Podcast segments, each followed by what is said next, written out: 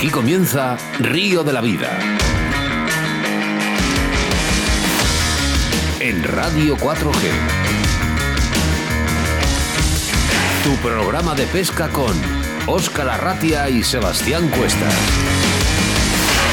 Bienvenidos, bienvenidas a Río de la Vida, tu programa de pesca en Radio 4G, en un día con nombre y apellidos 2 de junio del año 2022. Mira, ahora solo tendrás que disfrutar de tu programa de pesca preferido a través de la radio. Por ello saludamos a nuestros oyentes que nos escuchan a través de la 87.6 de la FM en la provincia de Valladolid, a los oyentes de Iscar y Tierra de Pinares en la 91.1 de la FM y la aplicación móvil Radio 4G Valladolid. En este mismo programa además está siendo emitido en estos momentos a través de Facebook, donde puedes interactuar también con nosotros con tan solo con buscarnos por Río de la Vida.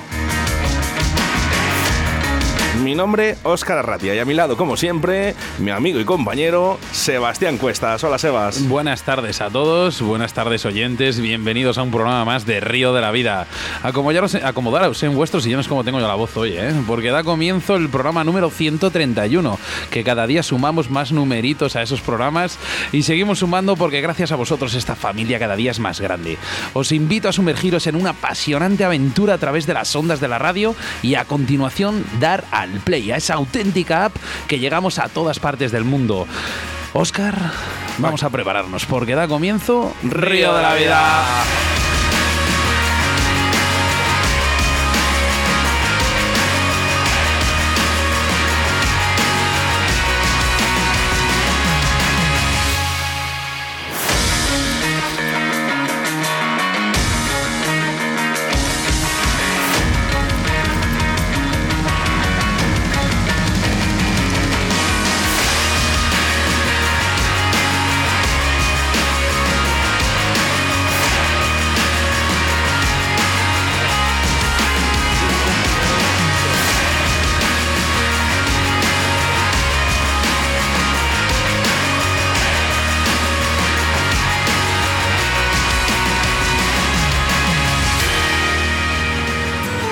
De León.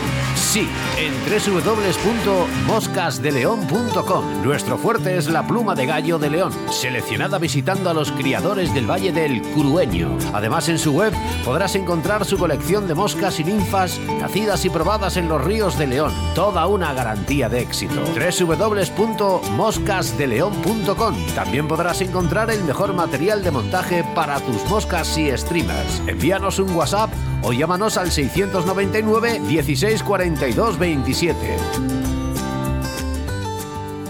En Río de la Vida, con Óscar Arratia y Sebastián Cuesta.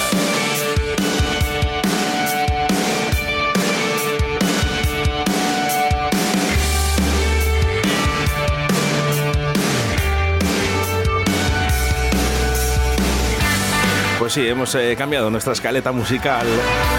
Pero yo creo que hemos acertado, Sebastián. Siempre acertamos. Venga, tú que estás al otro lado, ¿eh? Decirnos, ¿eh? ¿Os gustan las nuevas canciones? Comenzamos el programa 131 sin embalses y caudales ni debate del día, ya que hablamos con el campeón de España de salmón y dos lance, Alfonso Mazuelas. Se, se ha proclamado campeón este fin de semana en León, más concretamente en el río Órbigo, Sardonedo, Villarroquel, escenarios deportivos de Santa Marina y Carrizo. De verdad, qué tío, ¿eh? Este Mazinger no para de ganar. ¿Cómo te queremos, Alfonso? Nuestra entrevista del día, sin duda, ¿eh? hablamos con una de las referencias en el mundo del Black Bass y él es Miguel Garrido. Y os prometo una entrevista más que interesante para todos los amantes de los depredadores.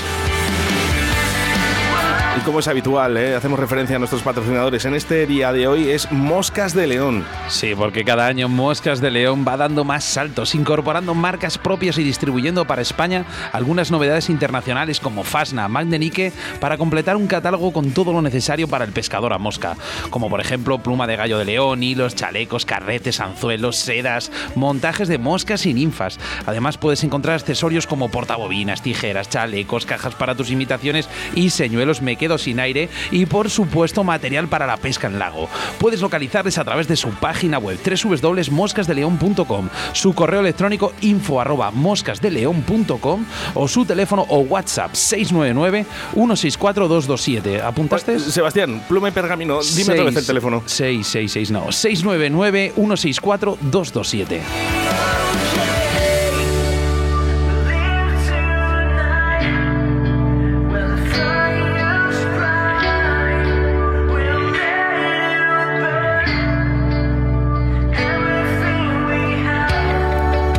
Nuestro segundo entrevistado hablamos con Antonio Menan e Israel para hablar sobre el quinto torneo de pesca a mosca dúos en el precioso río Eo en la ribeira de Piquín. Colaboradores los habituales, ya lo sabes, Torno Roll, Cañas Draga de Alta, la Autovía del Pescador, Pesca Oli, JJ Fishing, Riverfly, Moscas de León y Fox Ray. Quiero recordarte que estamos en directo y que puedes interactuar con nosotros a través del WhatsApp en el 681-072297. Gracias, mil gracias por todos los mensajes. Antes de empezar el programa, nos gusta. Y cómo no, en nuestro Facebook. Mira, por ejemplo, David Cavada, buenas tardes. Buenas tardes, Carlos. Buenas tardes, Pedro Ramos.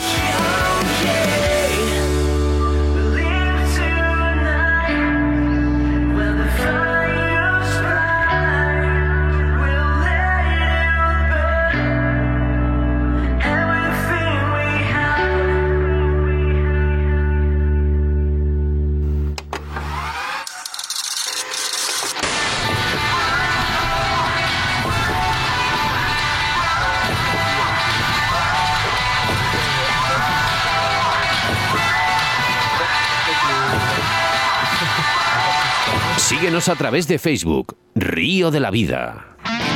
La marca más puntera de depredadores llega a todos los pescadores de la mano de Fox Raids, Striking y Salmo. Todos tus productos de pesca de la mejor calidad para el pescador. Ropa, bolsos, señuelos, las mejores cañas y carretes del mercado. Encuentra nuestros productos en tu tienda de confianza o visita www.foxrakes.com www.salmo-fishing.com. Búscanos en Facebook o Instagram y suscríbete a nuestro canal de YouTube Fox Race Fishing TV España para no perderte ninguno de nuestros estrenos, novedades y poder participar en los sorteos mensuales. Fox Race, la marca de los pescadores más exigentes. Fox Race Fishing TV España.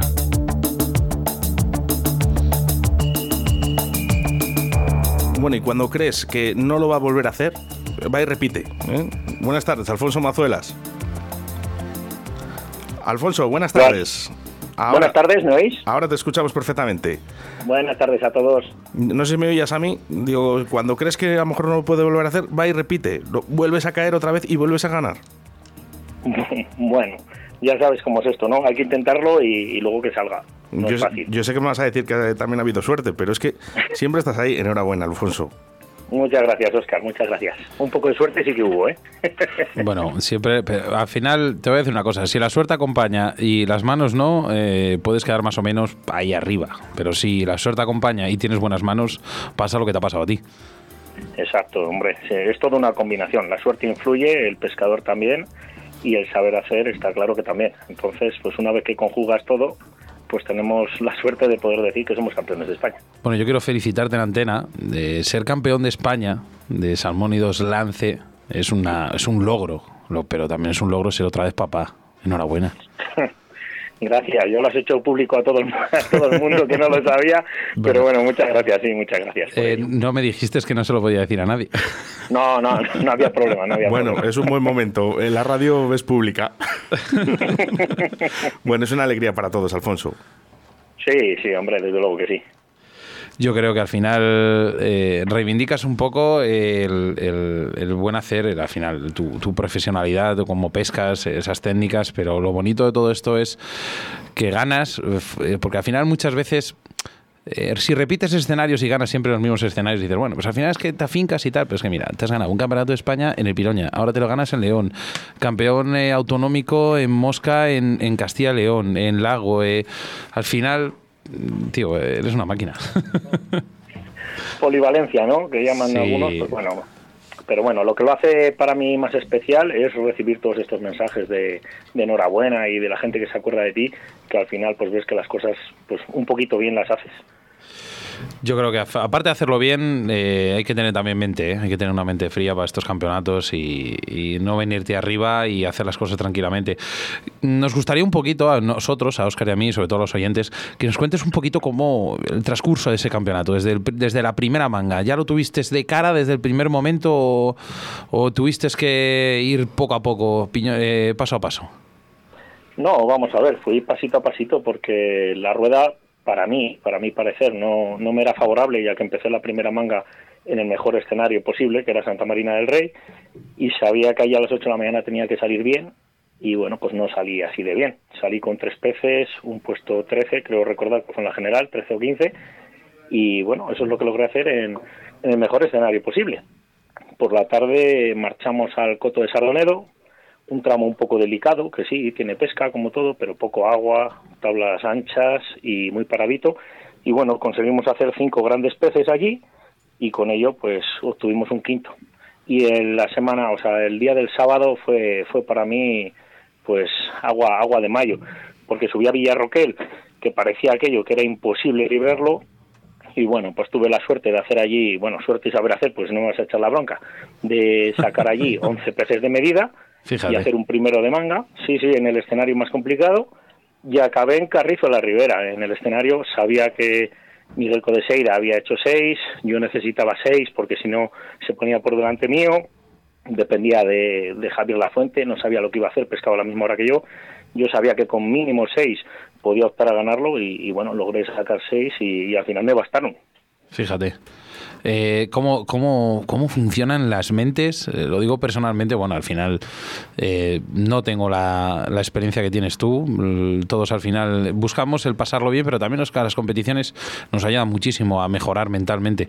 Pero ¿cómo funcionan estas cabezas y los números cuando acaban las mangas o antes de empezarlas? Necesito esto y, y, cómo, cómo, en un campeón de España, cómo funciona la mente sabiendo que, que a lo mejor llevas dos peces, te quedan 30 minutos, no, no sabes si pisar la manga entera para llegar a la zona buena. Eh, ¿Cómo manejas tú estos números y cómo te tranquilizas en, en las aguas? Bueno, pues la verdad es que la estrategia es muy importante y la cabeza, como bien dices, es fundamental porque he visto a muchísima gente que según va pasando el tiempo eh, arrojan la toalla y bueno, al final creo que es un error porque esa persona que está ahí hasta el último segundo intentándolo muchas veces lo logra. Yo, por ejemplo, no lo tenía fácil.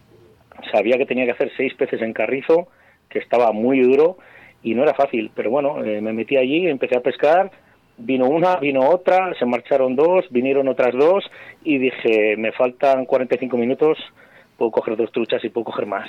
Y al final te vienes arriba, molestas el río muy poco, la forma de pescarlo, pues te das las truchas que necesitas y mira, estamos contando y esto al final, Alfonso, yo lo que estoy viendo en los últimos, bueno, últimos meses, último año, dos años, que, que llevando un poquito este, esta, esta técnica ¿no? de, de, de, lance eh, a toda España, ¿no? Al final parece que la gente se empieza a enganchar un poquito más a esto. Sí, a ver, eh, no llega a ser a los niveles de Mosca, pero bueno, sí, sí, la verdad es que, mira, en este actual campeonato éramos 96 pescadores y bueno, pues siempre viene siendo esa tónica, ¿no? Entre 80 y 90 pues bueno, la gente parece que, que se engancha, eh, lo pasas bien, se suele pescar bien, esta vez el órbigo no mostró la mejor de sus caras, tampoco la peor, pero bueno, eh, es una modalidad que la verdad no está en auge, pero bueno, que, que no está de más el, el tener pescadores a otras modalidades, esto no es solo pesca mosca y, bueno, pues la verdad es que se agradece. Mira, por aquí tenemos varios oyentes que dan, te felicitan, te dan la enhorabuena, eh, tenemos a Cabada, tenemos a un señorito, que ya vamos a decir que ya es nuestro gran oyente de Río de la Vida, Hernando Eraso, Hernando Eraso desde Pasto, Colombia. Dice enhorabuena para Alfonso, eh, Jesús Blázquez Pastor también, bueno, pues aquí tenemos bastantes personas que, bueno, pues al final te dan la enhorabuena por ello. A través del WhatsApp, del 681 07 22 eh, Juan García dice, buenas tardes, aquí el seguidor número uno de Alfonso. Gracias por difundir la técnica de lance. Saludos. Nada, pues muchas gracias a él. Muchas gracias a él. Lo mío es un placer, el hacerlo es un placer. Siempre estar en el río es, es un placer para, yo creo que para todos nosotros. Mira, por aquí tenemos a nuestro micólogo, le conoces perfectamente, Jesús Martín, de Río de la Vida, que quiere también darte la enhorabuena en persona. Enhorabuena, Alfonso, eres un, eres un genio. Eres un Nada, muchas gracias Jesús. El genio eres tú, que de eso de, de Z entiendes un rato. Y bueno, a mí me das una caña y intentamos sacar cuatro peces y, y no hay más. El día que nos sale bien, salimos en antena como hoy. Bien, que, te iba a hacer una pregunta. ¿Qué, qué Sí. es lo que más peces te has dado? ¿Has utilizado la cucharilla o has pescado a mosca, con rastro, con perdigones? Buena pregunta. Tradúcele, Puede- tradúcele porque a lo mejor no, no lo ha escuchado Sebastián. Sí, no, lo, lo- lo escuché, lo escuché. Yo personalmente, bueno, pues el que me conoce un poco sabe que la cucharilla me da un poco de alergia. Yo no pesco con esa modalidad, que no digo que no sea efectiva, pero bueno, pues son manías. Me cuesta muchísimo tener que tirar de ella y con lo que más pesqué, pues fue con ninfa, dado que las truchas no comían mucho arriba, estaban las tablas llenas de polen de los chopos en esta época y les costaba mucho subir. Entonces tuvimos que tirar un poco de, de repertorio y meter unas microninfas, vamos a llamarlas, y bueno, con eso fue con lo que logré la mayoría de las capturas, aunque sí que hubo capturas a mosca, pero bueno, a, a cucharilla ninguna, no lancé la cucharilla ni un solo viaje para allá.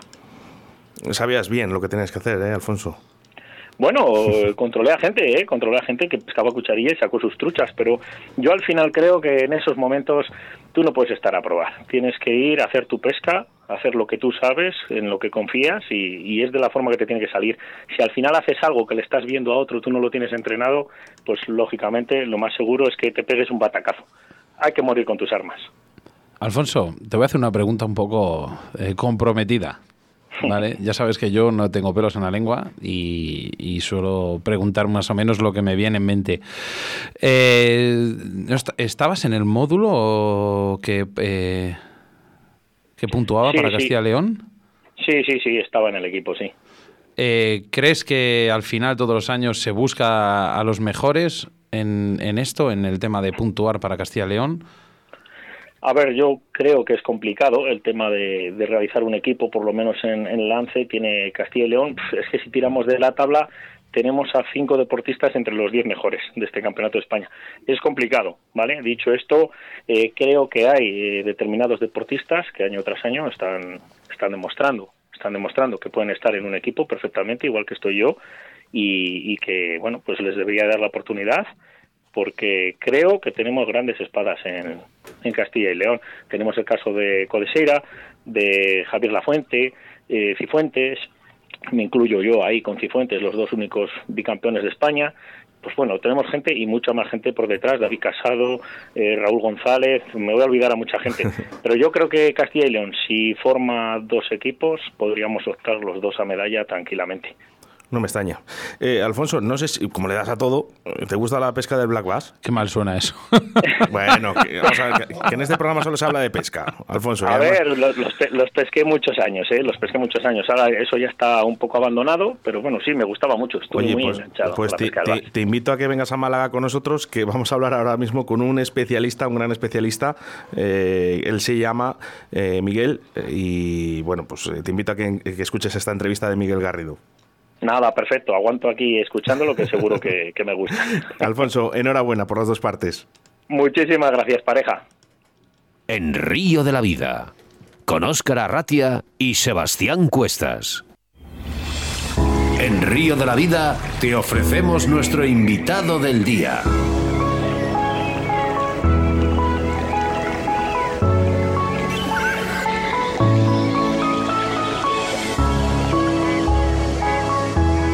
Bueno, pues ahora sí, nos desplazamos hacia Málaga, como hemos dicho a Alfonso Mazuelas, para hablar con el experimentado pescador de Black Bass, Miguel Garrido. Buenas tardes. Buenas tardes, Oscar, ¿qué tal? Te saluda Sebas. Buenas tardes, ¿qué tal, Miguel?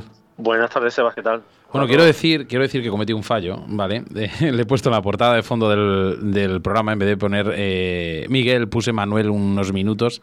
Lo siento, eh, para aquellos que vean que hay, eh, al final todos somos humanos y cometemos fallos. Bueno, da la casualidad que Miguel, que es un especialista de papas y le conoce todo el mundo, no va a pasar nada porque te, te reconocen todos. Eres un reconocido pescador en España, sobre todo la pesca de black bass. Háblanos un poquito de esa pesca en Málaga, sobre todo dónde podemos encontrarlos.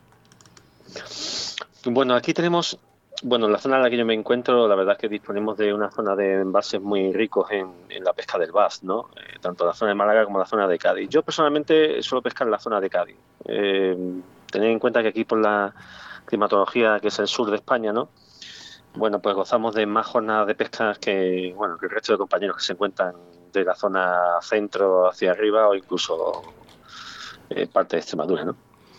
También es cierto que la temperatura del agua es totalmente distinta, con lo cual digamos que de alguna manera la, jornada de pesca, o en este caso la actividad del pez, quizás sea mucho más fructífera que, bueno, que en, el resto de otras comunidades, ¿no? Pero bueno, este pez es, un pez que realmente es un tanto desconcertado y cada vez que vas a pescar se convierte en un jeroglífico que tienes que descifrar.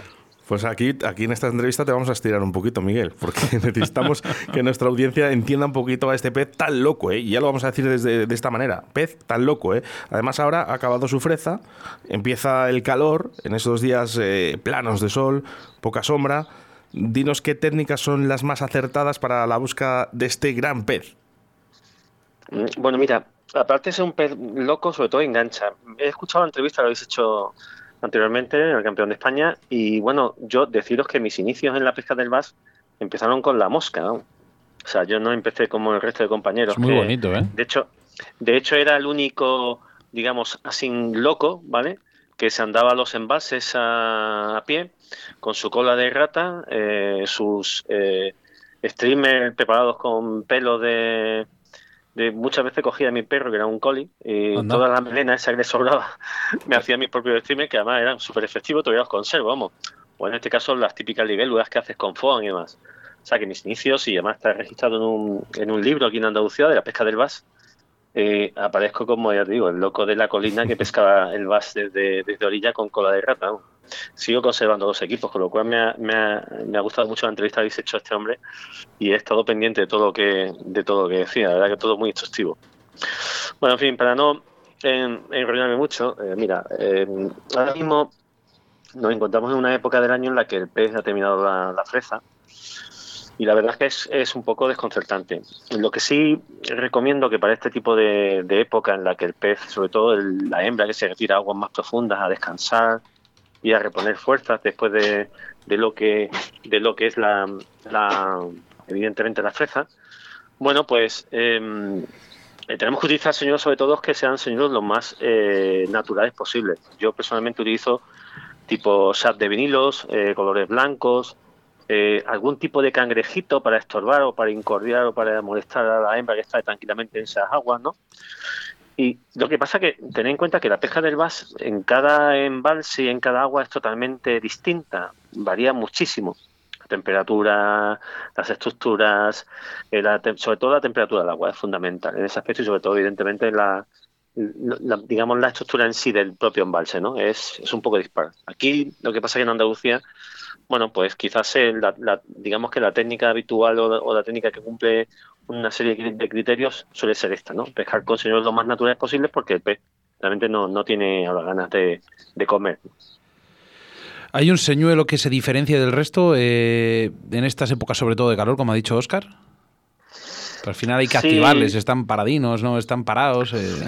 Sí, mira, eh, por mi experiencia, y, no es poca, ¿vale? Pues son ya muchos años desde que empecé lo que te he dicho, ¿vale?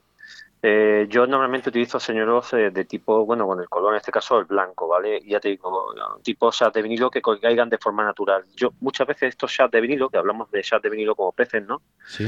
O lo más... Eh, lo, más lo más que imita a un, a un pez, en este caso algo natural, ¿vale? Sobre todo sin, sin, sin ojos en este aspecto, ¿no? Típicos soft de vinilo. Eh, yo normalmente utilizo una técnica que es insertarle un insert de tusteno. Si no hace mucho aire, ¿vale? Evidentemente si hace aire tenemos que cambiar automáticamente la estrategia. Pero si no hace aire, hace una, brisa suavecita, que es lo que hace que, que, estimule el pez y se active, evidentemente, porque el pez pasto va a la orilla a comer y el pez eh, del, depredador, evidentemente, va buscando eh, esos movimientos, esos peces pasto que acuden a la orilla. Yo normalmente utilizo este tipo de, de señuelo, ¿vale? un anzuelo de tipo curvo con un índice de tusteno de diferentes gramajes en función a cómo sople el aire y que caiga de forma natural y luego movimientos de, muñeca con la caña levantada que, bueno, dos o tres golpes que tú te provoques esa subida errática del señuelo y luego la bajada, y dejar que descienda poco a poco. La verdad es que con esa técnica consigo bastantes capturas, muchísimas capturas. es Pues la que mira. más me funciona en esta época. Ya estamos apuntando toda esta información que nos estás dando. La verdad que es es una, una información muy, muy buena. Eh, si nos centramos un poquito, vamos a seguir centrados en, el- en las épocas de calor, ¿vale? Ahora, cuando, cuando pega tanto el calor. Este, ¿Estos equipos que utilizas, les varías en esta época? O sea, me explico. ¿Tiendes a, a bajar ese, esa acción de pesca en las cañas en estas épocas de calor o, o mantienes el mismo equipo todo el año? Verás, por lo general mantengo todo el mismo equipo todo el año. Lo único que hago es bajar, en este caso, lo que son las libras del hilo. En este caso suelo pescar, si pesco con caña de spinning, pesco con línea trenzada de 4 libras, muy fina, muy fina. Y sobre todo le pongo un bajo de fluorocarbón de aproximadamente unas 5 o 6 libras. Eh, Lo máximo que suelo llegar son 8 libras, dependiendo del escenario. Si tenemos cobertura, árboles, piedras, porque jugar con líneas de 5 libras, 6 libras con cobertura de árboles es casi jugártela, ¿no? Estar en la cuerda floja. Pero normalmente no, no solo varía el, equipo. Yo lo que recomiendo para la gente que, que pesca tanto de orilla, que son bastante, bastante los aficionados, o los que pescamos desde embarcación, incluso de kayak, que también practico esta pesca, pues eh, prácticamente el equipo, una caña de tipo de acción media o incluso de acción medium heavy, para mí la acción media es la más polivalente para, para pescar, la que permite cualquier tipo de señuelo, y sobre todo si estamos manejando un señuelo que estamos hablando con un inserto externo de 3 gramos y medio aproximadamente, más lo que pesa el vinilo, no podemos utilizar una caña de acción medium heavy, de acción bastante bastante fat, ¿no? Solo utilizo una, una, caña de acción media porque me permite lanzar cualquier tipo de señuelo independientemente del peso, ¿no? En ese aspecto. Y dado a estos pesos a los que me refiero, entre 5 o 7 gramos, con pequeños plomos, eh, pequeñas cabezas plomadas, este tipo. Hablamos, no, no solo eh, hablamos, Miguel, de, de, un pez que incluso a vosotros, los expertos, eh, os vuelve absolutamente locos. No, estáis desconcertados con él porque realmente cambia, ¿no? Desde la mañana hasta el anochecer, el pez cambia. Eh, ¿A qué hora empieza la jornada de Miguel Garrido? Y sobre todo, eh, el día antes, en el qué factores te vas a fijar, ¿no? Para que sea una buena jornada o no de pesca. Yo, para mí es súper importante el aire. Es un factor a tener en cuenta. Fíjate. Aire. Es curioso. Yo, eh, eh, es yo, curioso, perdona, y, y, que te interrumpa en esto, porque eh, también otro de los campeones del mundo, David Arcay, el otro día me comentó, dice, Oscar, no voy a ir, no voy a ir a pescar, porque hay aire de noreste y, y no van a entrar. Es correcto. Yo tengo ciertos tipos de aire que los tengo ya catalogados como que, bueno, voy a pescar y sé a lo que me enfrento, ¿no? Evidentemente, porque al fin y al cabo eh, pesca pesco los 365 días al año. Pero sí que es cierto que cuando sopla viento de levante, que fíjate, en el mar es totalmente distinto, cuando sopla viento de levante, en este caso, eh, yo lo he comprobado en Extremadura y en Andalucía. Con viento de levante, eh, la pesca se vuelve totalmente complicada. Sin embargo, con otro tipo de aires, tipo de poniente, un, el norte también es bastante, hace bastante daño, pero el de levante hace que el pez se vaya a aguas más profundas, que se quede estático. La verdad es que es complicado. Eh, con lo cual, para mí, el factor fundamental es ver el tipo de aire que va a hacer. Haces eh, esto a nivel personal, ¿eh, Miguel, de, fuera de la entrevista. Haces este tipo de gráficas que hacemos algunos pescadores locos porque realmente nos interesa eh, de que vas un día y dices, a ver, tanta racha de viento, viento de poniente, ¿vas haciendo tus gráficas o esto ya no? No, no, no, no. Antes sí tenían en cuenta, evidentemente, este tipo de detalles. Ya casi uno lo memoriza en, su disco, en el disco duro que tenemos de. Tenemos hecha una partición en nuestra cabeza, trabajo, casa, familia, y luego ahí está la partición de, de la pesca. ¿vale? y en esa pesca, en ese cuaderno de bitácora, vamos anotando, evidentemente, este tipo de, de, de, detalles, ¿no? Y para mí ya te digo que, que el viento es un factor que, que, incluso me decía Mario Asensio, me decía, dice, eres el, eres el, el puto amo del, del, viento, o sea, controlas los vientos que no veas, porque se me ha demostrado, ¿no? Sí. Y es cierto, para mí el tema del viento es un factor que es el que más tengo en cuenta. No tengo ni en cuenta la luna, bueno, la luna sí que es cierto también muchas veces, pero no me, no me desanima a la hora de ir a pescar. Pero lo que es el viento es, es increíble. Para mí un viento de poniente o un viento de, sur, de suroeste es un viento bueno para la pesca. Para un viento de levante, aunque sea con pocas rachas de viento o ya casi huracanado, para mí es, ya te digo, es complicado. Me, me, lo tengo visto y comprobado y además no falla, no falla. ¿Y el tamaño? ¿El tamaño de, los señuelos? ¿Eh, ¿Señuelo grande, pez grande?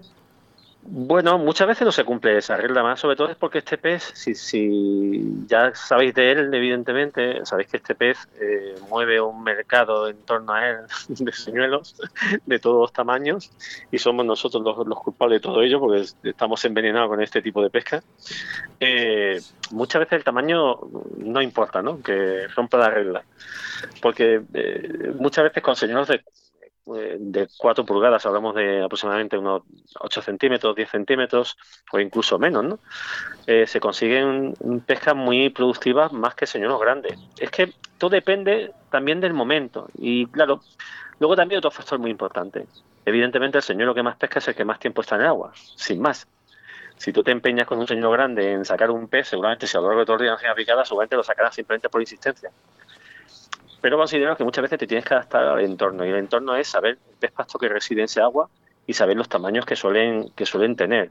Y eso va a influir muchas veces en este caso en el resultado de la pesca no, no es necesario un, señor grande. Yo no yo he tenido eh, tanto el año pasado como este año incluso antes de la fresa he tenido capturas de, peces muy grandes muy grandes y han sido con señores casi muy pequeños eh, señores de 5 de 7 centímetros de 8 de 10 eh, y, hay mucho más tamaño, ¿no?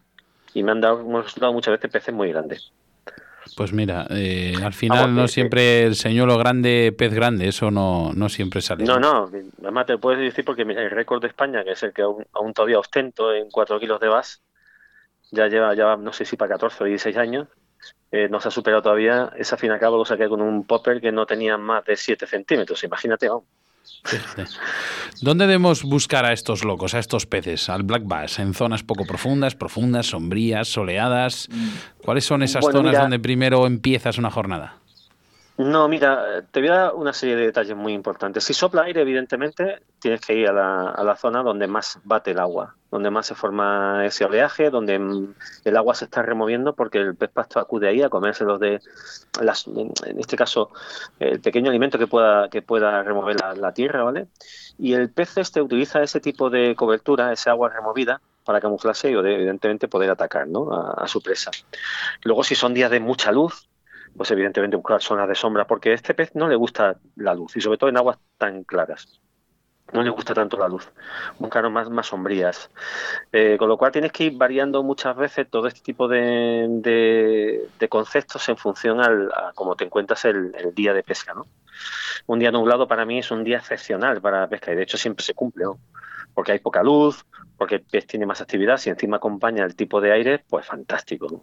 ¿No? es, fantástico. O sea que podríamos... Eh, este perdón, perdón, eh, sigue. Eh, sí, este pez normalmente lo que busca son, también depende del tipo de embalse, ¿no? Lo que busca son estructuras, evidentemente. Lo que pasa es que si hay una gran población de pez pasto, tienes que buscar el pez pasto, porque detrás del pez pasto, evidentemente, es donde él tiene el alimento. Entonces, muchas veces lo buscas en zonas de estructura, en zonas de puntales, en zonas de récula, o incluso en base a los que yo normalmente solo voy a pescar, te los encuentras en mitad del embalse, esas bolas de pescado y en la cual te encuentras a los eh, 20 o 25 elementos que van detrás como pastores, ¿no? Detrás de ese cardumen de peces, porque evidentemente se tiene que alimentar, eh, es un pez que, ya te digo que te, que te estruja el cerebro, lo, eh, por eso me gusta tanto esta pesca, porque es una pesca que que, sea siempre lo mismo, ¿no? sino que varía y tú tienes que descifrar ese jeroglífico en ese día de pesca. O sea que se podríamos decir que cuál podría ser la, forma o la pesca más efectiva en verano. Una pesca rápida en superficie, fondeada, más paciente, como dices tú, buscando sombras, estructuras, eh, refugios. Bueno, mira, eh, yo recomiendo una pesca en verano, en este caso las primeras horas de, de la mañana o al final de la tarde. Suelen ser las más productivas. Esto, esto normalmente se cumple esta regla por norma general. Hay veces que de golpe y porrazo, a horas de más calor, se ha dado, la, se ha dado una buena pesca, pero no es así. Entonces, la primera hora de la mañana, eh, antes de que el sol empiece a, hacer un, calor de justicia, eh, son las mejores horas para, para, dar con ellos. Y al final de la tarde también, aprovechando el ocaso un poquito, digamos, a partir de las 6 de la tarde, que muchas veces cuando cojo yo el calla y me voy al embalse a pescar, eh, son las mejores horas. Yo, hay veces, yo ya casi que antes, cuando era joven, madrugaba y iba poniendo la acera, la farola, la carretera cuando iba a pescar. Nos ha pasado a todos pescadores, ¿no? Pero casi que te vuelves un poco eh, coherente y responsable y ya va, va siendo tu selectivo de qué horas ir a pescar el pantano para obtener evidentemente las capturas, porque de nada sirve estar todo el día cuando resulta que en ciertas horas del, día es cuando se da evidentemente la, pesca. ¿no? Entonces buscar estas zonas concretamente, sobre todo estas horas concretamente y luego zonas, zonas donde tengamos cobertura, evidentemente, zonas de árboles. Yo soy un privilegiado porque tengo embalses con, con zonas de árboles, zonas de estructuras, hay otros embalses en los que no hay un árbol. Con lo cual buscaremos, pues no sé, playas, piedras, eh, zonas donde, o incluso zonas de algas que hay embalses en este modo preciosos con algas que son un, un sitio ideal para, para, localizar estos peces, vamos. El señuelo, lo que te he dicho, si no hace aire, si hace un, un, día de, poco viento, lo más natural, bajar las líneas de, libra, bajar a 5, a 6 libras, ya sé que esto a lo mejor algunos me tachan de, loco en, en, algunas zonas, pero no pasa nada, hoy las líneas de fluorocarbón son líneas suficientemente potentes para aguantar evidentemente las embestidas del pez. Y sobre todo también hay que tener en cuenta el tema de la acción de la caña y sobre todo tener matizado muy importante el carrete. O sea, el freno sirve para algo, ¿no? Y a mí lo que más me encanta de esta pesca es que cuando tienes un pez, escuchar cómo, cómo canta ese carrete, ¿no? Qué bonito. Como me pasaba cuando, cuando practicaba la trucha, ¿no? Ese sonido... ¿Qué sonido más bonito? Exactamente, tú lo has dicho. Porque además detecta, ¿eh? Depende de, de, cuánto suene, detecta lo grande que es el pez también muchas veces. No, aparte que yo tenemos que tener en cuenta que al final la, pesca no es sacar el pez. O sea, está bien que te hagas la foto y la publiques en redes sociales y demás. Eh, lo bonito de la pesca, evidentemente, siempre ha sido para mí, es el combate. O sea, si al final se va, bueno, pues se va. Si se va en competición, evidentemente te tiras de los pelos. Pero, bueno, le has, pero le has engañado, Miguel. Claro, pero en una jornada normal y corriente, muchas veces os dijo mi hijo que está empezando conmigo, disfruta del pez. O sea, eh, si lo tienes que tener dos, tres, cinco minutos en la línea porque tengas el carrete con el freno súper matizado y que lo estás escuchando, ya para mí eso es un disfrute, evidentemente. Pero es un disfrute que no tiene, o sea, que no está pagado, pues nada, ¿eh? Bueno, no, tú como pescador lo sabrás, evidentemente. El sonido ese es encantador, vamos. Es precioso. Te, es lo mejor. Te diré que, mi gran recuerdo de, cuando oigo el carrete, eh, me tengo que ir a Patagonia, Chile. También te lo digo, ¿eh? porque es ahí, donde realmente ahí es donde ha vibrado el carrete. pero, pero bien. Eh, bueno, nos llegan muchos mensajes a través del 681072297 que vamos a leer después de la entrevista. No puedo leer todos, lógicamente, porque estamos ahora mismo también en Facebook. No sé si conoces a Félix AV de Facebook, que está venga, decirle que, que eres muy grande, que eres muy grande. bueno. Nada, yo se lo agradezco muchísimo. Hay mucha gente que, que la verdad que aprecia el trabajo que hago, que la comunicación que hago, evidentemente, y lo que, y lo que comparto, ¿no? Eh, bueno, yo es que soy un apasionado de, esto. Muchas veces le contesto a todos estos compañeros que, me comentan en redes sociales, les comento que soy una ansia de la pesca. Pero bueno, una ansia como somos todos. Aquí Félix Aube, que no lo digo yo, ojo, lo dice él, ¿eh? dice, dile que es el puto amo. Llámale polvorón. Sí, eso es. ¿Polvorón por qué viene?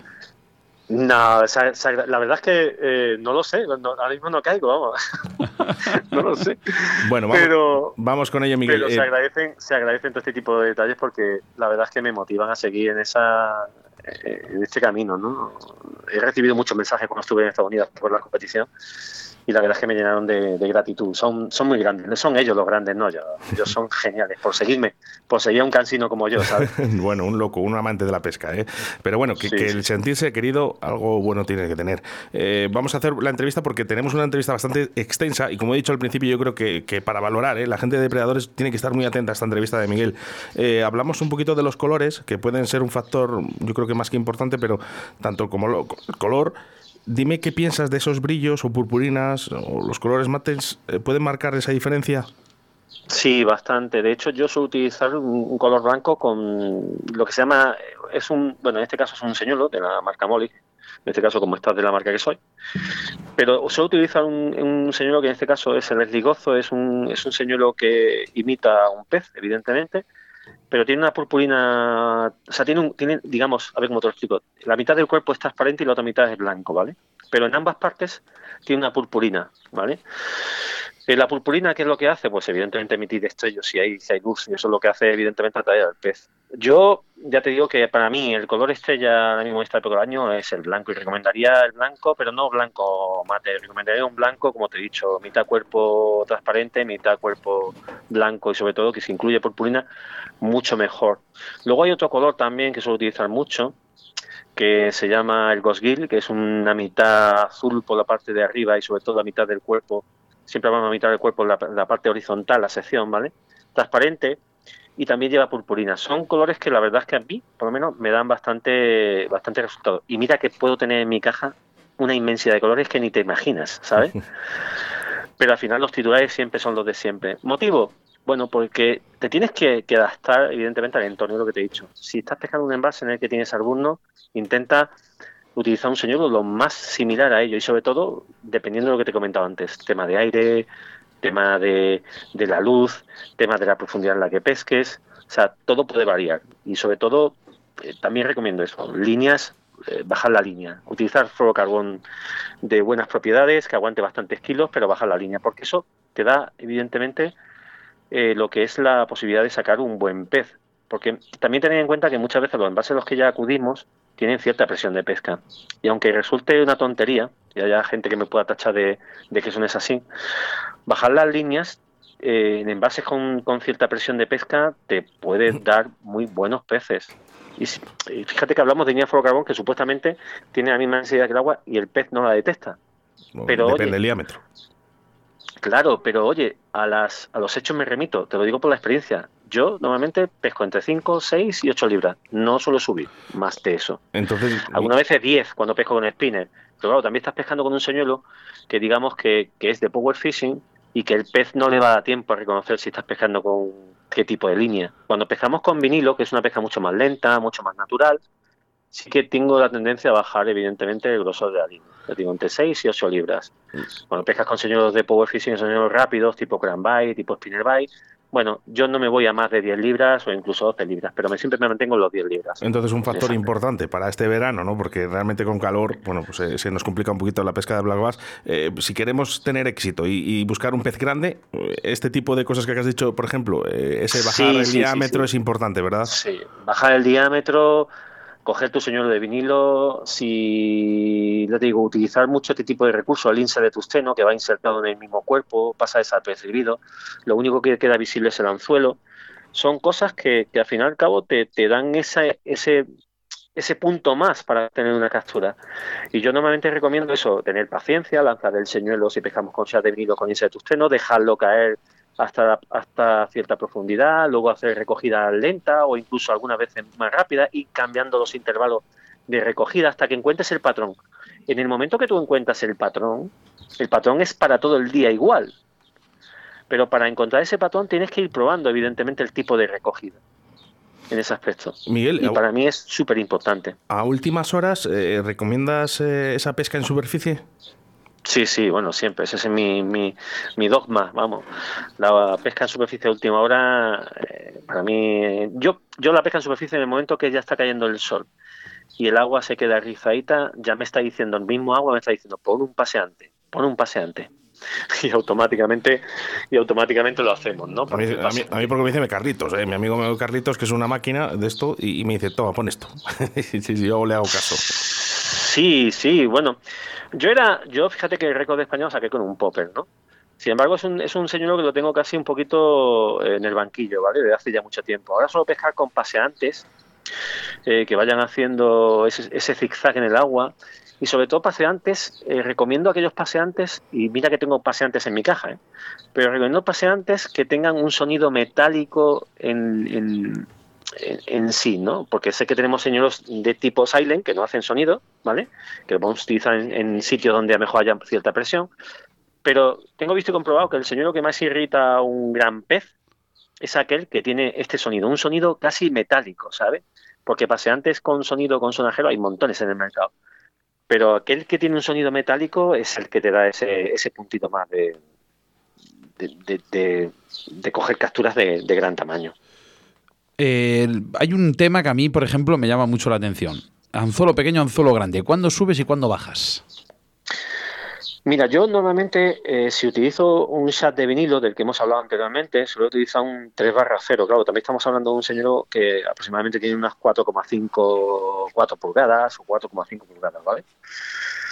Eh, suelo utilizar entre 4, entre 3 barra 0 y 4 barra 0. Y los señuelos, los, anzuelos pequeños normalmente los solemos utilizar en, técnicas como un drop shop, como un split shop, Es decir, ese tipo de, anzuelo que, prácticamente es casi de, es, pequeño ¿no? en sí. Pero son técnicas que muchas veces eh, son puntuales, o sea, las, las vas a utilizar en momentos puntuales. Pero ya te digo, como es tan, es tan exceso el montón de eh, el tema de Blasbar es súper exceso, tendríamos que hablar casi tres días, hacer una especie de, documental en partes, ¿no? Eh, yo recomiendo que, para tipos de vinilo entre un 4 barra 0 o un 3 barra 0 con tipos de, vinilo, como te he dicho, de imitación a pez, yo son los anzuelos que mayormente manejo, ¿no? Y ya te digo, los pequeñitos para técnicas un poquito ya más explícitas, como lo que te he dicho, un, un shop. Vamos a, por ejemplo, un tema que es bastante, bastante interesante, porque al final eh, todos pensamos que los peces comen lo mismo durante todo el año. Esto no es así, ¿no? El bass, ¿cómo varía su dieta? ¿En qué, qué, abanico, qué abanico tiene? No, no suele ser así. Mira, yo, por ejemplo, durante la. antes de la fresa, eh, la hembra necesita. Eh, digamos, comer muy rápido y obtener alimentación muy rápida. Claro, todo esa, todo esa, todo esa eh, temas de, de, qué señuelo tipo utilizar en cuanto a, en función al, envase en el que te encuentres, o la dieta que va a utilizar el pez, va en función también a lo que tenga ese pez en ese caso en el envase. Va a ser fundamental. Si un envase prolifera mucho el alumno, está claro que su dieta habitual es esta. Pero hay una época del año, concretamente que es antes de la fresa, eh, o eh, incluso te voy a hablar también durante la fresa, y te voy a decir el caso por el motivo por qué, pero antes de la fresa o incluso en inviernos, antes que empiece la, la, fresa, las hembras necesitan alimentarse y lo que más proteínas tiene en este caso, o más alimento tiene, es el cangrejo, ¿vale? Ya sé que puede ser que haya envases en los que mejor no, no abunde el cangrejo americano, esta, este, esta especie auto, más bien invasora, ¿no? Eh, pero es un, es un alimento que en este caso el, el VAS eh, lo tiene mucho en cuenta porque aporta muchas proteínas en ese aspecto. Lo que pasa es que todo también varía, evidentemente, de la actividad que tenga el propio pez, si no se encuentra, en este caso, eh, muy profundo. Pero es curioso, porque luego cuando llegas a la, a la fresa, cuando está ya la hembra rozando el nido para parearse con el, con el macho, o una vez que la hembra ha frezado y el macho se queda ahí guardando el nido, yo los señuelos que mayormente suelo utilizar son señuelos pequeños, diminutos, tipo cangrejo, porque son los que más le molestan en este caso, y sobre todo el color Junebu, un color azul que muchos pescadores de Bass conocerán. Es el color que más le molesta a ellos. Y me preguntarás, ¿por qué? Bueno, ya he probado todos los colores en tiempo de fresa y este es el que más resultado me da. No me pregunté por qué, porque no sé en qué, en qué tonalidad puede ver el pez a esa profundidad ¿no? en la que se encuentra. Pero, pero sí, cambia, cambia el hábito. Y luego ya una vez que termina la, la fresa, ya los, las crías han salido, el macho se retira del nido, ya no tiene que estar pendiente de sus crías, la hembra ya vuelve a recobrar su actividad eh, depredadora, pues evidentemente señores muy muy rápidos, eh, lo que más imite a la comida del pez, siempre vamos a ello, porque evidentemente se, este pez come de lo que tiene en embalse. Eh, con lo cual tenemos que ir a, siempre, siempre a lo más parecido que, que, que, que, residan en embalse, que al fin y al cabo es la dieta, por la, que está acostumbrado el pez a comer, a la que no le va a hacer ninguna reticencia en caso de, de ver el señuelo. De si vamos eh, con embarcaciones, supongo que una buena sonda, importantísimo. Sí, hoy en día es, una, es importante una buena sonda tanto en embarcación como en pato como en calla. ¿Motivo? Bueno, porque te descubre eh, no solamente la posición del pez, sino también la posición que ocupa el pez con respecto a las estructuras, ¿no? O sea, el no llevarla incluso a la profundidad. Hablábamos antes de que si encuentras un patrón de pesca a la hora de pescar, pues ya sabes que para todo el día vas a tener el mismo patrón. Bueno, pues un patrón también importante es que la sonda te detecte la posición en la que se encuentra el pez. Muchas veces se encuentra entre 4 metros y es fundamental saber que decir, oye, pues mira, estoy viendo peces en suspensión que se encuentran en 4 metros. Ese día van a estar los peces en esa profundidad. Puede haber algunos, algunos eh, individuos que estén en otras profundidades. Eventualmente la sonda sí que te dice que te puede de alguna manera ayudar a, descubrir ese patrón. El patrón en cuanto también, muy importante la sonda, no solamente para encontrar el patrón a la posición en la, que se encuentra esa capa de agua, se encuentra el pez, y no solamente para la estructura, sino también para la temperatura del agua, ¿vale? Porque es fundamental también la temperatura del agua. La temperatura del agua te va a indicar también, o va a ser un indicio para, que el, para saber si el pez va a tener actividad o no. temperaturas bajas sabes que vas a tener que pescar más lento con temperaturas un poquito más altas, pues sabes ya que el pez no va a estar en un sitio posicionado, tranquilito, que nadie le moleste porque no tiene ganas de, moverse, sino que va a estar un poquito más activo, ¿no? Supongo. eso, con lo cual. Fíjate, Miguel, supongo que de toda la entrevista tan extensa que te hemos hecho, eh, creo que la pregunta más difícil que te voy a hacer es la de ahora. Porque me has, contestado, nos has contestado a todas las preguntas estupendamente bien, ¿no? Y bueno, además hemos arañado un poquito, ¿no? En, esta, en esta entrevista porque sabíamos que podíamos hacerlo contigo. Pero sí que nos gustaría que nos dijeras ese momento de tu vida que va a quedar grabado en la memoria como pescador.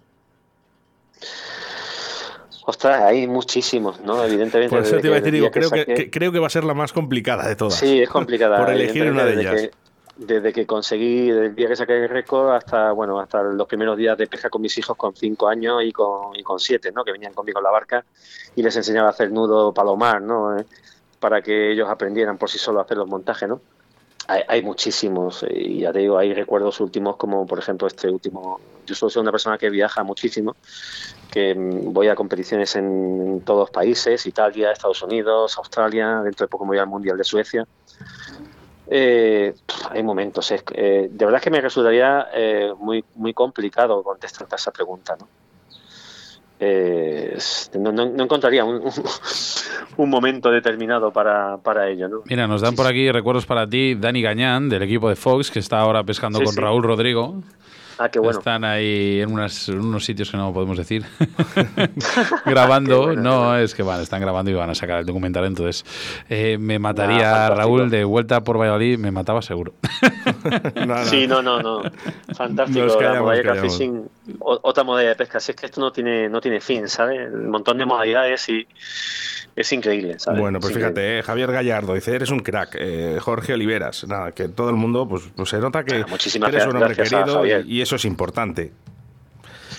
Sí, a ver, en, este mundo hay de todos. Eh, los, pescadores tenemos el estigma, ¿vale? De, no compartir nuestras cosas o nuestras experiencias con el resto de compañeros, ¿no? Nos pasa como, como el estigma que tenemos los informáticos, ¿no? Que somos muy callados y no compartimos nada, ni decimos nada. Pero sí que es cierto que eh, eh, mira, yo tengo claro que la pesca en sí son, al fin y al cabo, horas pesca, ¿no? El tener una buena muñeca, el tener... No tienes que tener unos equipos excelentes, pero sí que tener unos buenos equipos, ¿no?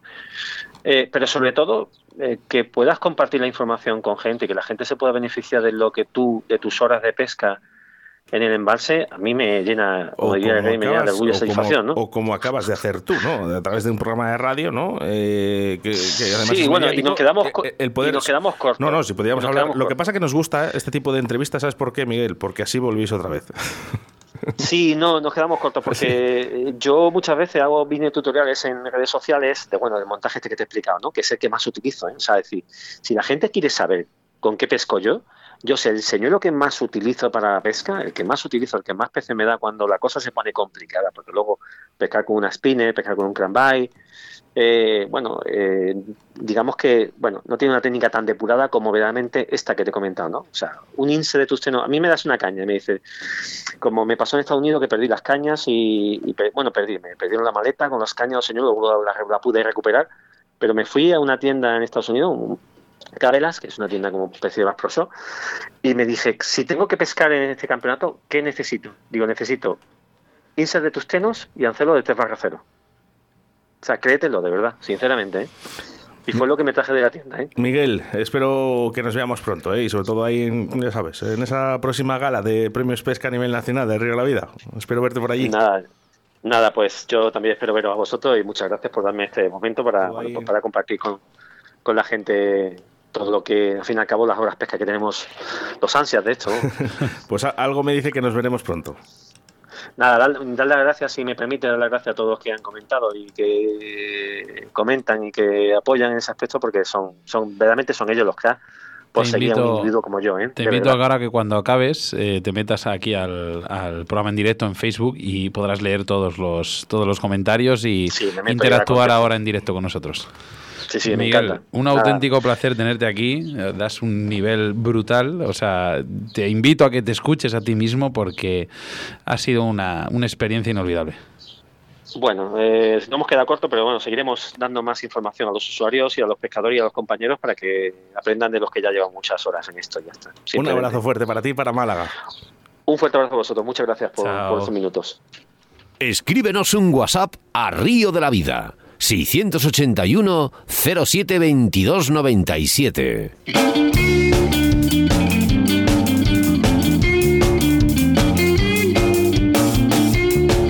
Bueno, que son muchísimos, muchísimos mensajes los que nos llegan a través del 681072297. Por cierto, ¿eh?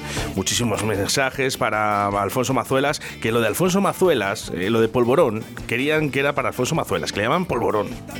Que no me extraña, que no me extraña. Que, pues es que es un capricho, Alfonso Mazuelas. Es que es un tío muy grande. Bueno, lo, tengo que decir. Es que yo, yo, le tengo un cariño especial. ¿eh? También te lo digo que a mí se me nota muchas veces cuando hay alguien que me cae muy bien, pues, pues se me nota. Oye. Cuando te cae muy mal. Pues también, también, no lo puedo negar. Eh, 681072297, muchísimos mensajes para, para Garrido, ¿vale? Eh, grandísima entrevista la que estáis haciendo hoy. Es un profesional de la pesca. Bueno, todos van en esta relación. Vamos al Facebook, a ver qué nos dicen. mira, vuelvo a reiterar que hay tantos mensajes que se, como no entran tantos en la pantalla, me los va cortando Facebook desde arriba. O sea, voy a leer como es casi siempre los últimos. Vale, que no. Venga, pues empezar a escribir ahora, que es ahora cuando les vamos, podemos leer. por aquí Irra, Félix, eh, Jesús Aguilar, decía buenas tardes, que por cierto, muchas gracias Jesús por ese pedazo de almuerzo que nos preparaste ahí en el Coto Alfarrás, a Óscar, a mí y a mi padre. Oye, oye verdad, increíble. Está, ¿eh? Jesús Aguilar. Oye, muchísimas gracias, eh, me salvaste la vida. Eh. Oye, por cierto. No, a todos, porque nos olvidamos el almuerzo en casa. Dile, por favor, ¿cómo, ¿cómo, lo hiciste, lo de los pinchos? que nos dé la receta a la mamá, por favor. ¿eh? Muy rico, muy rico. Mira, Francisco Sánchez Martín dice, desde el Valle de Arán y cuando vengo a Alba de Tormes siempre os sigo.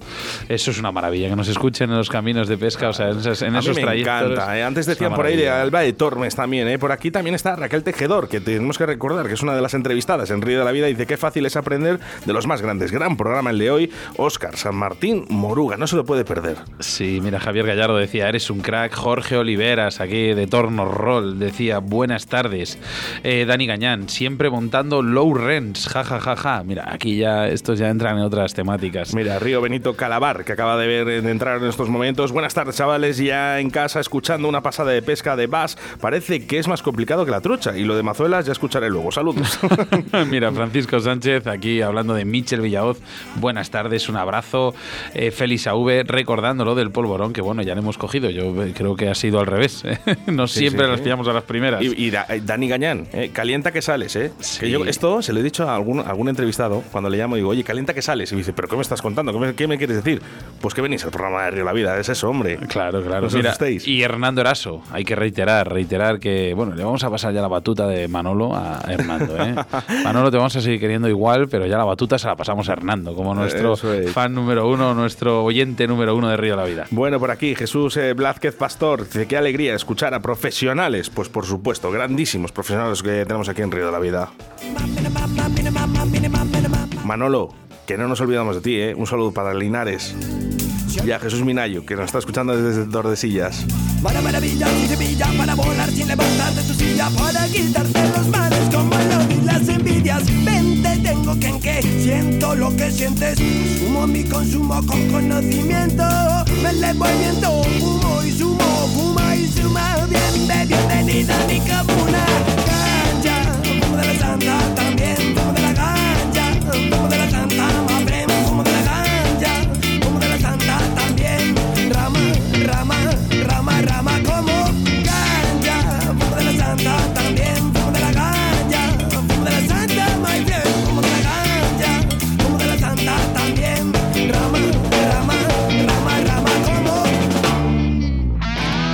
Marca más puntera de depredadores llega a todos los pescadores de la mano de Fox Raids, Striking y Salmo. Todos tus productos de pesca de la mejor calidad para el pescador. Ropa, bolsos, señuelos, las mejores cañas y carretes del mercado.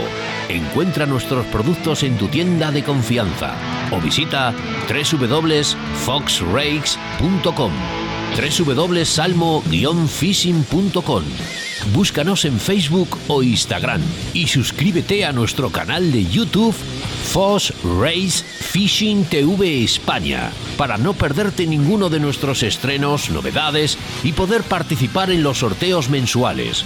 Fox Race, la marca de los pescadores más exigentes. Fox Rakes Fishing TV España, en Río de la Vida, con Sebastián Cuestas.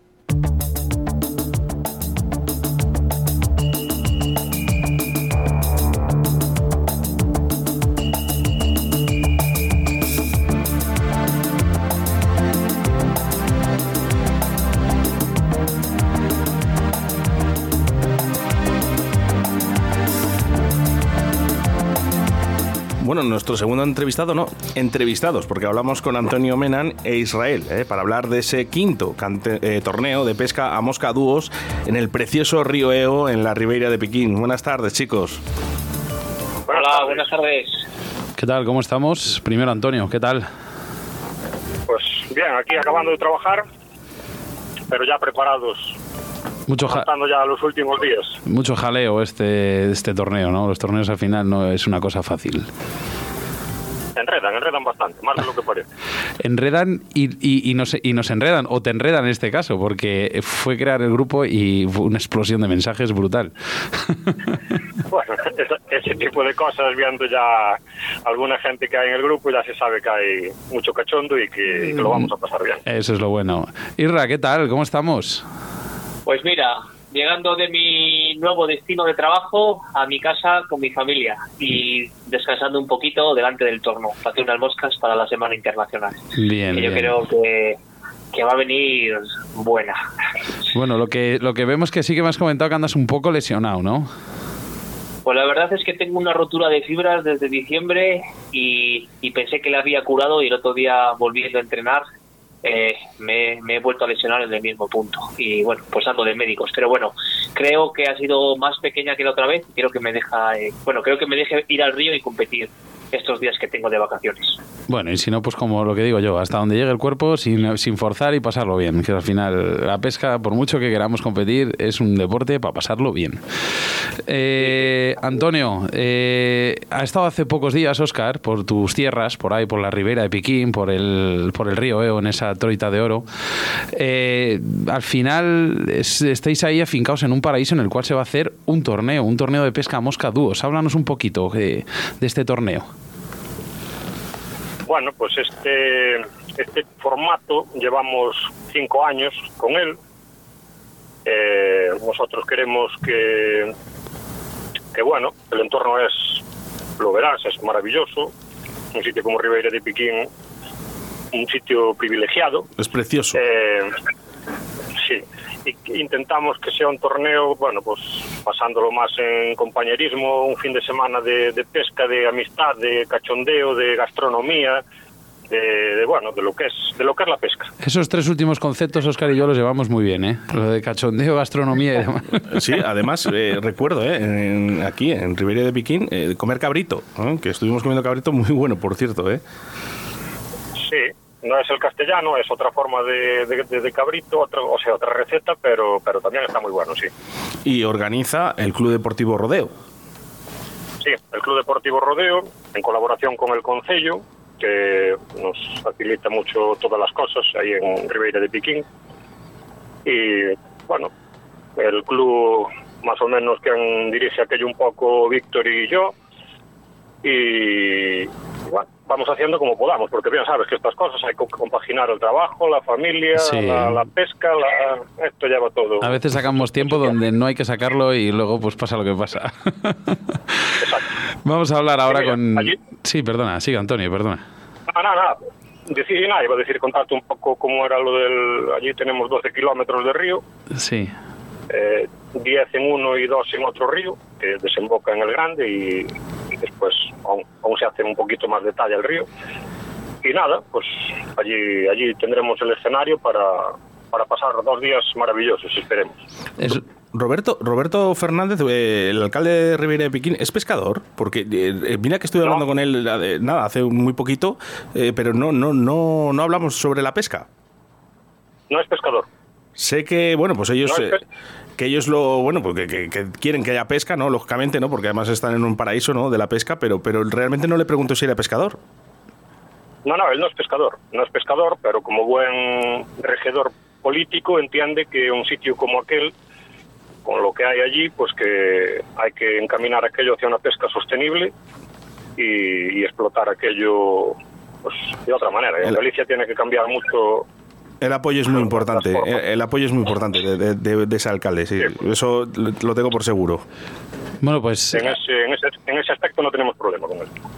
Aquí Antonio es organizador de, este campeonato, del club de, además eh, a través del Club Deportivo Rodeo, pero también queremos saber un poco la opinión de, un pescador que ya no es la primera vez que acude a este torneo de pesca.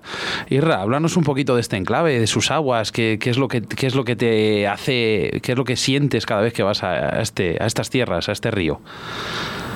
Pues mira, lo más importante para mí es como ha dicho Antonio antes, es la es la camada la camada camaradería que, que hay eh, entre la gente, Sí. que es un espectáculo, eh, el comer, el beber, el salir de pescar y tener eh, una parrilla de carne a tu disposición, ¿Ah, te sí? sirven en el plato, mm, barra libre de cervezas, que eso a la gente le gusta muchísimo. eh, es un espectáculo. Y luego el buen ambiente, el buen rollo que hay entre los pescadores.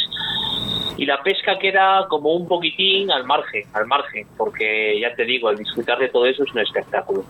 Qué Luego, maravilla. aparte, el río. El río es una maravilla, es una maravilla. Me encantan sus aguas, son aguas finitas, rizaditas, eh, muy bonitas. Pican a mosca, pican a ninfa.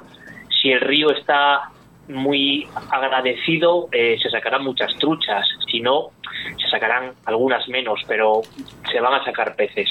Y luego, para mí, eh, es, un tipo de trucha que es un espectáculo. Para mí es la segunda trucha de las que he pescado en, toda la geografía nacional de España. Para mí es la segunda trucha que más tira de todas las que he pescado. La primera ha sido en Jaén, que me ha sorprendido mucho, y la segunda, la del río Eo, en, el coto de, de Ribera del río Piquín. Es, exagerado. Se sacan truchas mm, de tamaño entre 25 y 30 es lo asiduo, pero mm, tru- hay truchas mucho más grandes, pero es muy difícil muy eh, de sacarlas por, por la fuerza que tienen y por los hilos tan finos con los que vamos pescando. Y el río es un espectáculo. Como dijo Antonio, tiene 12 kilómetros y dos de ellos son sin muerte. Siempre, que es el río Rodil, que es la zona más alta del coto. Y luego los otros 10 kilómetros que tiene el río, cuatro días de ellos son sin muerte y tres con muertes, con un cupo de cuatro truchas. Pero bueno, lo tienen muy bien gestionado.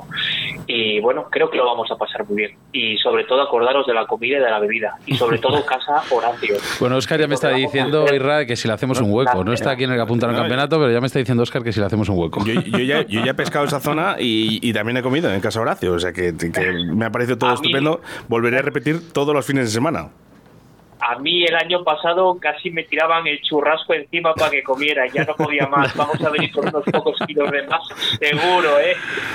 Tengo muchas ganas de ir y, y sobre todo volver a veros que bueno, al final este tipo de campeonatos, estos torneos, hablando bien, eh, lo que hacen es eso, que sea un punto de reencuentro, que est- estemos todos juntos, lo pasemos bien y cómo no, pues darle ese puntito de alegría de competición, ¿no, Antonio?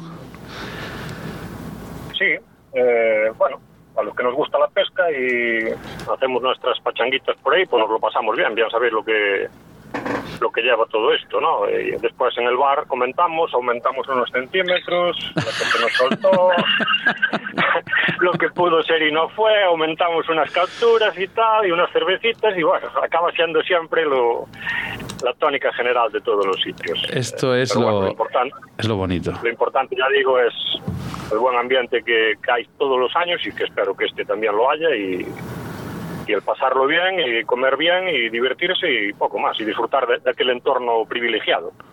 Nos preguntan por aquí, eh, esta pregunta se la traslado a Irra, eh, el- ¿a, qué, ¿a qué río se puede asemejar en Castilla y León en características?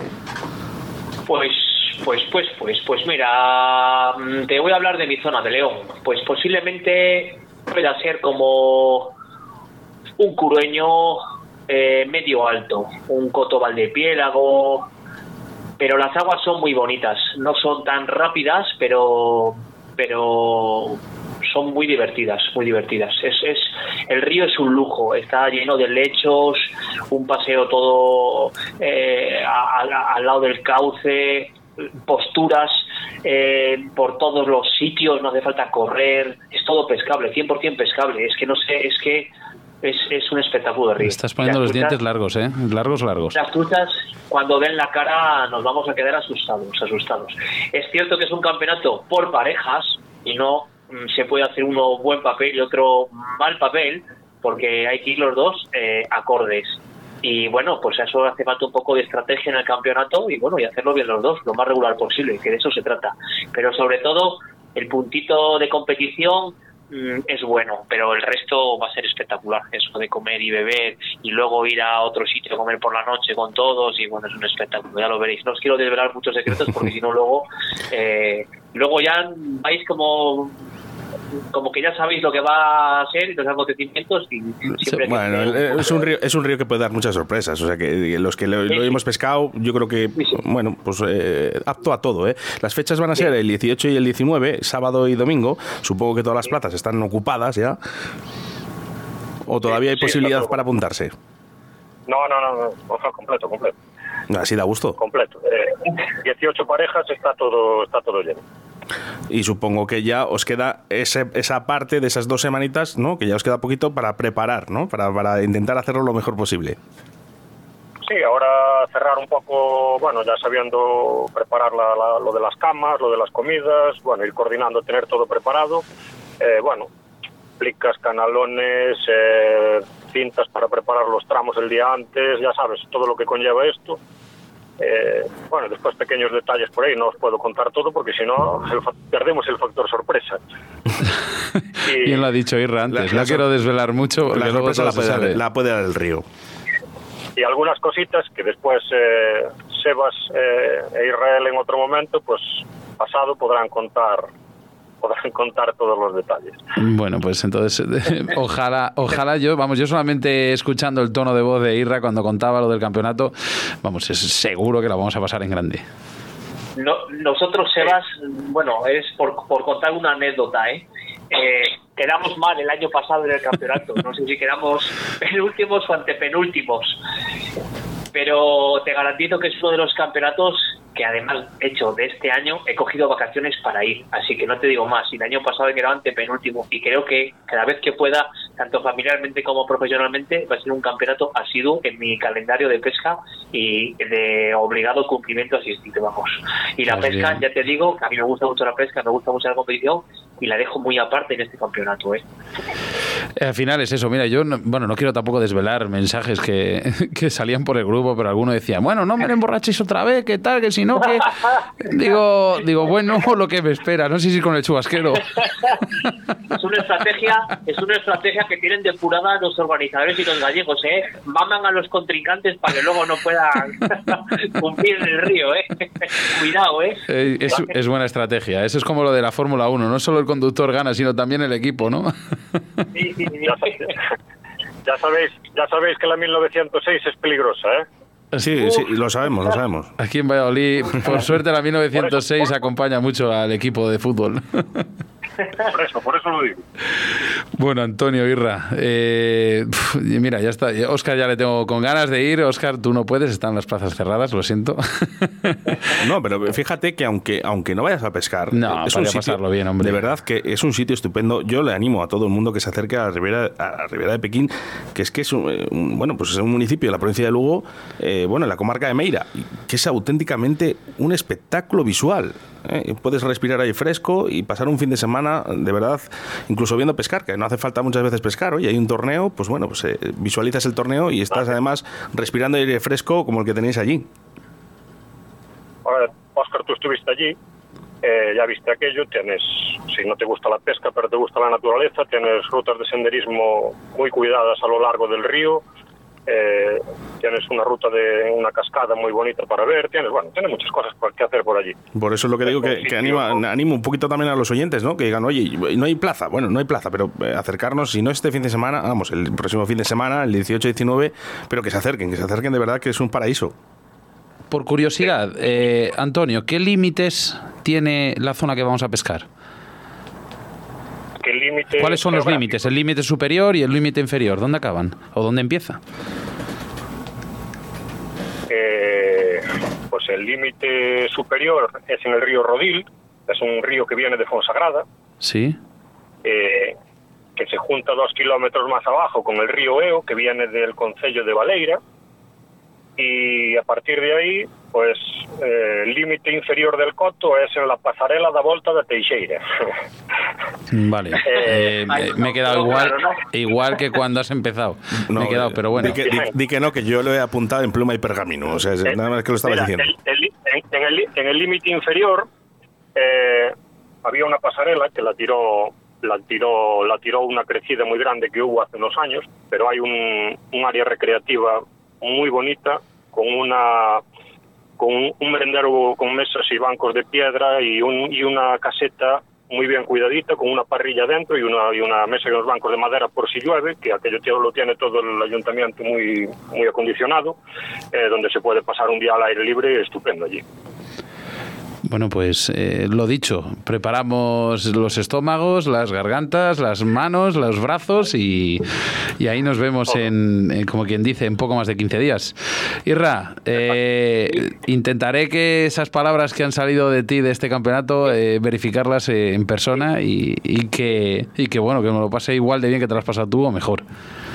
Otra cosa, rápidamente, un apunte rápido. La, la pesca es pesca. Puede ser que luego, mm, ya sabemos todos que no piquen los peces, pero bueno, lo vamos a pasar bien. Y agradecer mucho, mucho, mucho a la gente que está fuera eh, haciendo eh, el trabajo de logística y que es muy difícil y, y la gente que cocina para los que estamos pescando y, y toda esa organización que conlleva fuera de, de lo que es la pesca, ¿eh? que es muy importante. Y yo creo que Antonio eh, tiene grandes amigos que le ayudan a hacer ese tipo de cosas, comprar la carne, asarla, servirte, eh, todo ese tipo de cosas, cuidarte, mimarte, eso creo que es muy importante en un campeonato. Los trabajos que no se ven. Exactamente, los trabajos que, que no se ven porque tú estás pescando, estás disfrutando y cuando te sientas y te sirven de comer una comida caliente recién hecha, eh, eso eso no se paga con Pues dinero. eh, me Y parecen más unas, unas palabras de verdad eh, que por tu parte muy positivas porque realmente hay muchísima gente que trabaja en ciertas cosas, en campeonatos, en otros trabajos que muchas veces no se ve, pero para que todo salga bien tiene que haber gente detrás. Así que mm, es maravilloso esas palabras. Pues chicos, Lo agradezco mucho. 18, 19, eh, eh, Ribeira de Piquín, ese torneo, quinto torneo de pesca mosca dúos. yo os voy a decir una cosa, sé que lo vais a pasar estupendamente, pero disfrutar muchísimo de la pesca y que, bueno, pues eh, cuando me volváis, eh, ya me dirá Sebas que seguramente han salido peces y, y la habéis pasado genial. Último, penúltimo. Si me lo paso también, seguro que último, penúltimo, porque el domingo. y con, y con algún kilo y con algún kilo de más, ya lo vas a ver, ¿eh? Hostia, no, estoy, no estoy yo para coger muchos kilos, Irra. ya, lo, ya lo vas a ver, ya. Y sin querer. Venimos, venimos de Ávila que nos han puesto nos han puesto hasta arriba. Pero bueno, chicos, muchísimas gracias. Un abrazo muy fuerte y espero veros muy Vale, pronto. Oye, suerte en la Semana Internacional. Gracias, gracias. Un abrazo para los dos. Venga, un fuerte abrazo, Antonio Irra. Hasta luego, chicos. Gracias a vosotros. Chao.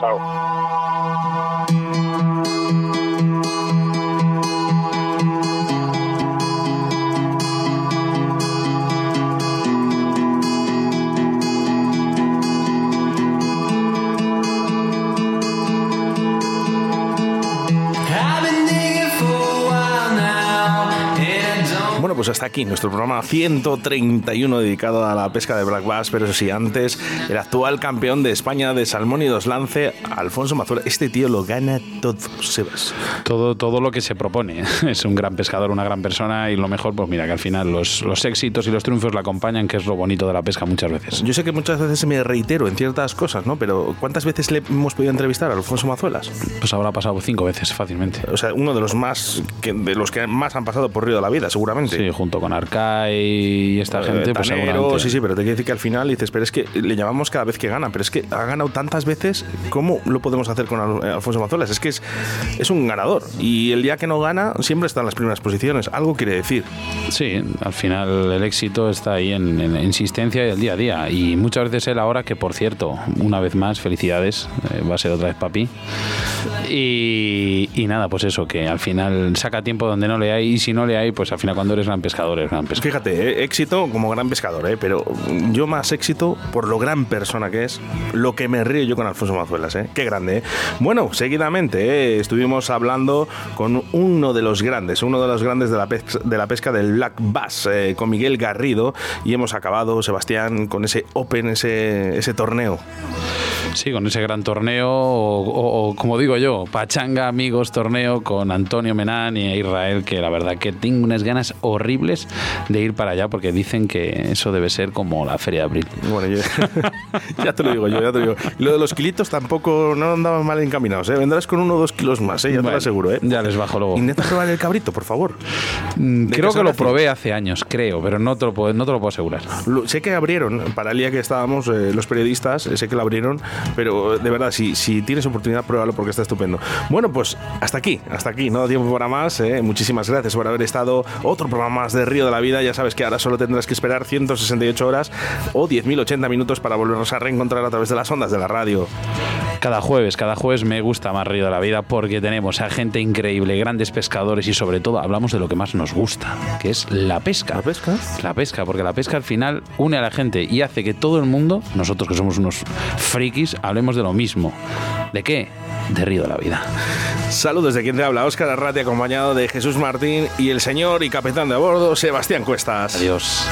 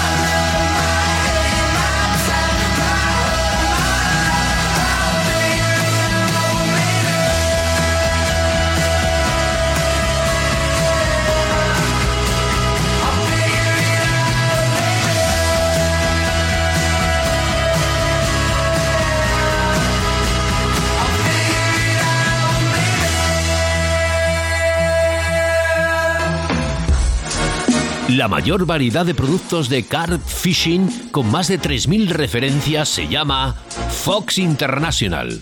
Búscanos en www.foxing.com y encuentra todos tus productos de pesca de la mejor calidad en la modalidad de carp fishing todo para el pescador.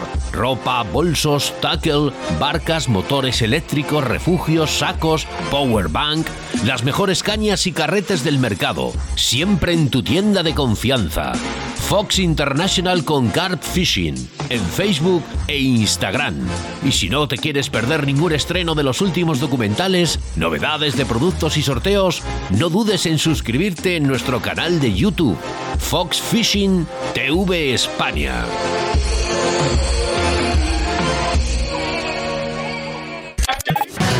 Radio 4G